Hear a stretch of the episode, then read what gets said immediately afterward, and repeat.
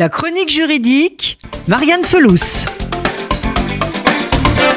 Le 2 septembre dernier s'est ouvert devant la Cour d'assises de Paris le procès des attentats terroristes de janvier 2015.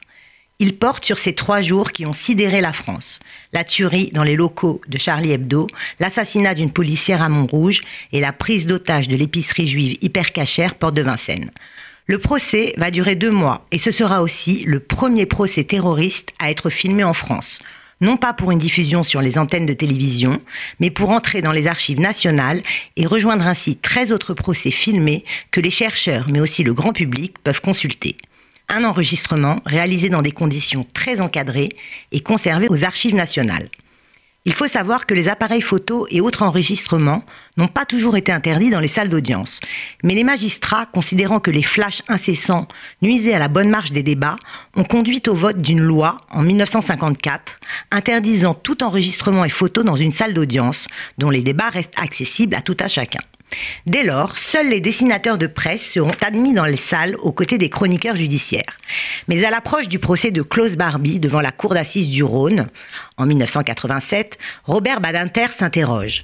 Comment inscrire ce procès dans l'histoire sans en perdre la dimension historique, les témoignages vivants?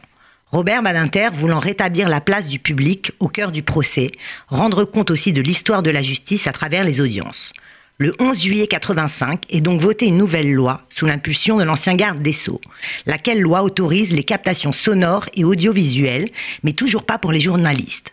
Ce dispositif s'inscrit dans le Code du patrimoine. Depuis, 13 procès ont fait l'objet d'un enregistrement historique, tel que celui de Klaus Barbie, Maurice Papon ou encore celui du procès du sang contaminé.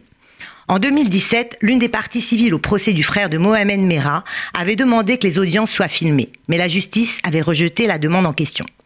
Pour le procès des attentats de janvier 2015, la demande de filmer émane cette fois du parquet national antiterroriste.